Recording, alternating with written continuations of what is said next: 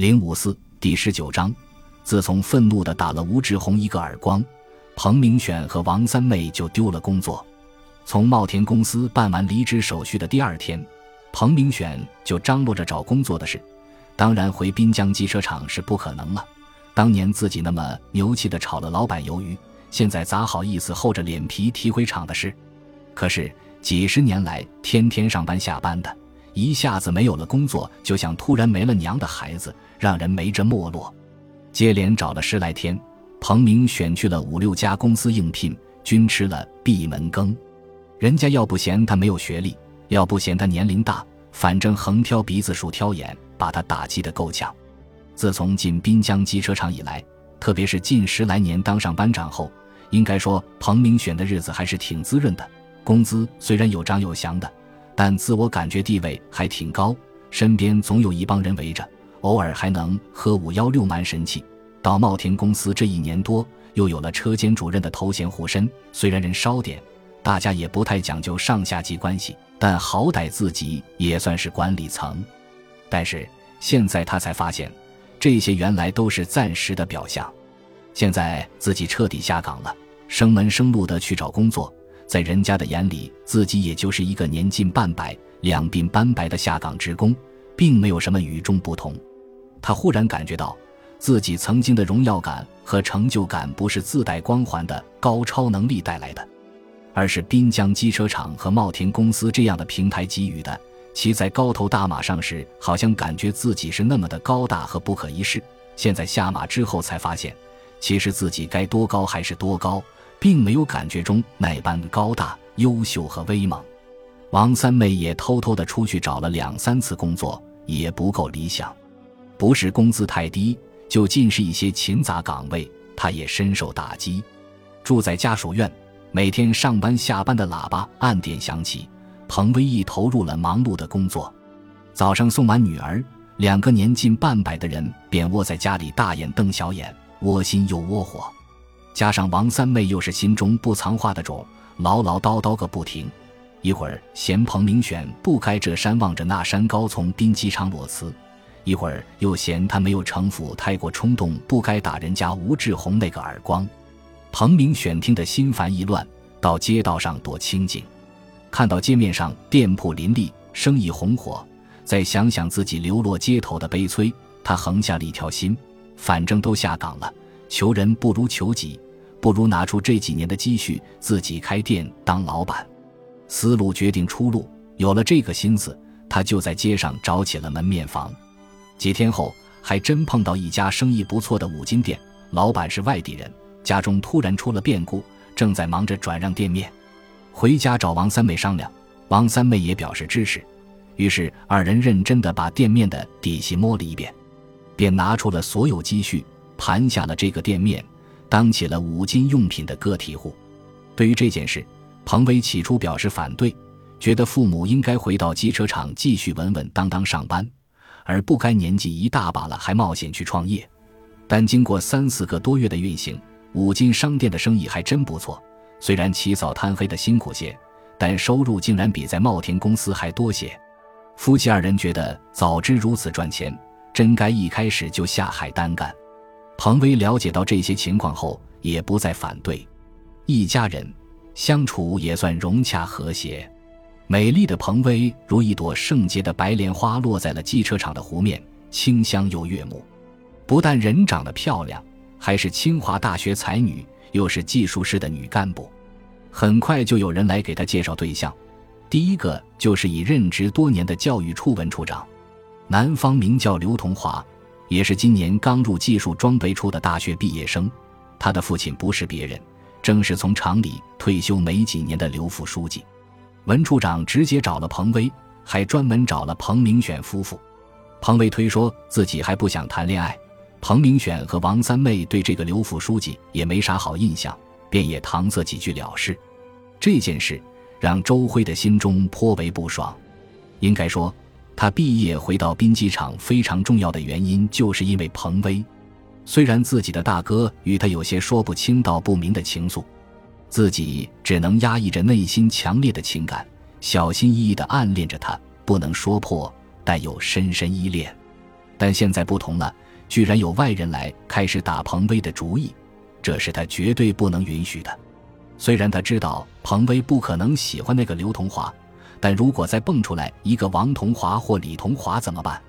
于是他想方设法保持与彭威的工作接触，强调和深化自己对彭威默默的和深沉的爱。形势发展迅速，何向华之前的设想很快落地。设计室和技术处下属规划科、资料中心整合成立了独立的处级研发部，技术处副处长陈远新担任部长。同时，在何向华的努力争取下，北车集团公司将大秦铁路重载机车的研发项目交给厂里，这是对滨机厂研发实力的高度信任，也是厂里赢得以后重载列车订单的重要机会。为了确保这个项目的顺利推进。何向华亲任项目组的总协调人，并成立专项重载机车研发组，钦点彭威为制动管路的研发组组长，李云娟为负责电路组的组长，同时给他们二人各配备了两名技术骨干。毕业不到半年，就被赋予了研发组组长一职。彭威和李云娟感受到的是认可和鼓励，还有责任和压力，于是工作起来更加认真负责。默默关注着彭威的还有另一个人，那就是宋飞。他不仅担任着装配车间质管工段质管一班班长、车间的突击队长，并且已通过自学考试获得滨江理工学院的本科文凭和学士学位。四年过去，在北京昆明湖的一幕，他终难忘记。那次从北京回来，虽然已知道与彭威情深缘浅，但仍时时想起彭威。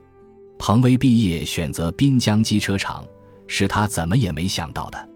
如果说半年前他对彭威的爱已经死心，但这半年来却常常又燃起希望。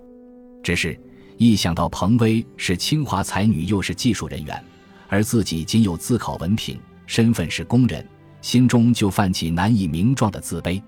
因此，近半年来，他和彭威在路上碰了几次面，竟没能在一起好好说几句话。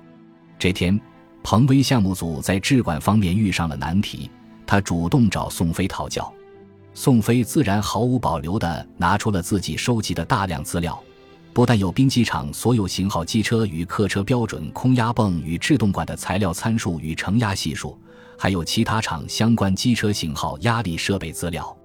他与彭威一起分析问题的原因与对策，二人加班加点，不知不觉已到深夜。两人从彭威的办公室出来，月亮已爬上了树梢，望着那轮弯月，就又勾起了宋飞对北京那些日子的回忆。四年多过去，发生了太多的事情。宋飞想来想去，竟不知从哪句话说起，已完全没有刚才讲起质管专业时的滔滔不绝。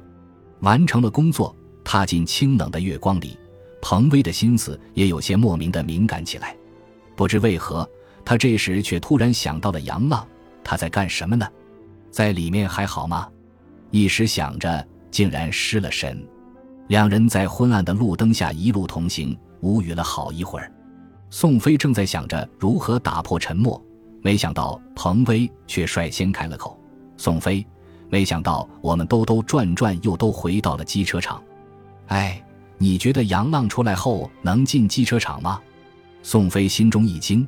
他没想到彭威会在这时候提到杨浪，想了想，他答道：“我看悬，即便他想来，张小培这关也不好过。这是为什么？张小培为什么不会让他回机车厂？”彭威仿佛不知道宋飞的心思似的，追问道。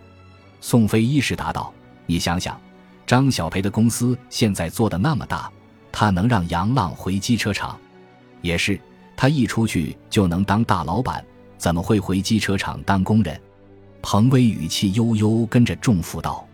宋飞听到彭威这语气，心中就明白了八九分，换作劝慰的口气说：“不过也说不准，杨浪的脾气好，他要是想回来，谁也拦不住。我觉得杨浪在机加工方面天赋比我高，他要是能回来，一定比我干得好。”彭威还沉浸在自己的情绪里。竟没听出宋飞心中的那些醋意。技术革新铝镍合金刀头，杨浪受到了监狱的特殊表扬，经监狱领导班子研究决定，并向市人民法院报送材料后，杨浪获得了减刑半年的奖励。能得到如此丰厚的回报，是杨浪之前不曾想到的。这半年来，张小培与看守所的领导进行了接触和沟通，还主动与杨浪所在的监区结成了警民共建关系。一来二去，已与孙树斌和郭厂长混得挺熟。这一天。杨浪正在新生机械加工厂的车间里认真的干活，孙树斌走过来告诉他有人来看他。一进会见室，只见张小培端端正正的坐在桌边椅子上，老黑站在一旁陪着他。杨浪吃惊的说：“你干什么？你怎么来这儿了？”张小培笑着反问：“这又不是阎王殿，也不是南澡堂子，我不能来吗？”老黑在桌边摆着装满熟食的盘子，又倒了几杯饮料。杨浪更加摸不着头脑了，问：“到底怎么回事？你怎么来这儿了？这是不允许的。”张小培却挑了一下眉毛，有些得意地说：“我的公司与你们二监区现在是警民共建合作单位，监狱领导特批我可以随时出入新生机械加工厂。怎么的？还需要你批准？”杨浪更加吃惊了，问老黑：“真的？”老黑嘿嘿一笑，回道：“没错。”我们公司每年为五名刑满释放人员解决就业问题，还有公司的户外广告支架设备都由新生厂来做。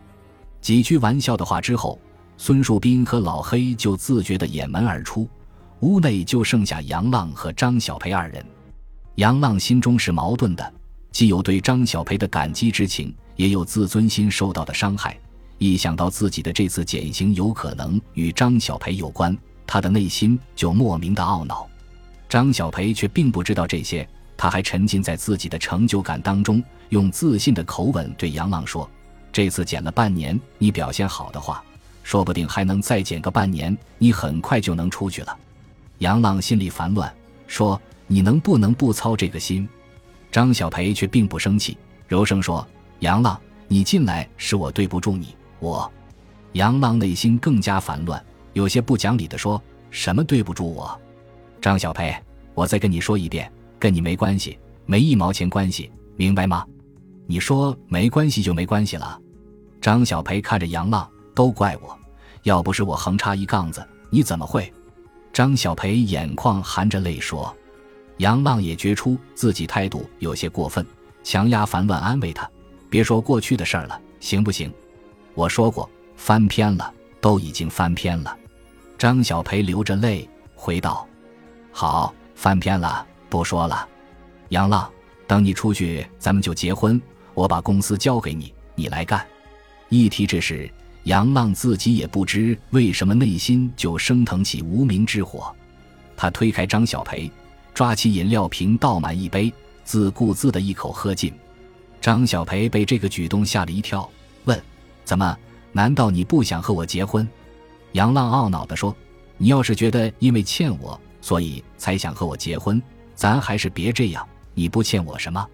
张小培心中有些气愤，反问：“你怎么会这么想呢？你进这儿前，我们是在干什么？不是搞对象，是逗闷子玩吗？”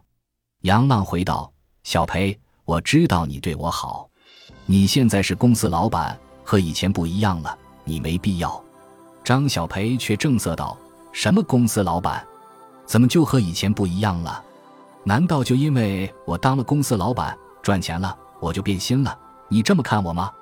杨浪辩解说：“不是，我是觉得，你别说了，你什么心思我还不知道吗？当初你对彭威就是这种心思，对不对？”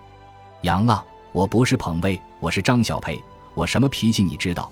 别说三两年，就是十年八年，一辈子。我都等你，张小培一番动情的话，让杨浪觉得自己的灵魂好像被脱光了衣服，感到无比羞愧，但又无言以对。感谢您的收听，喜欢别忘了订阅加关注，主页有更多精彩内容。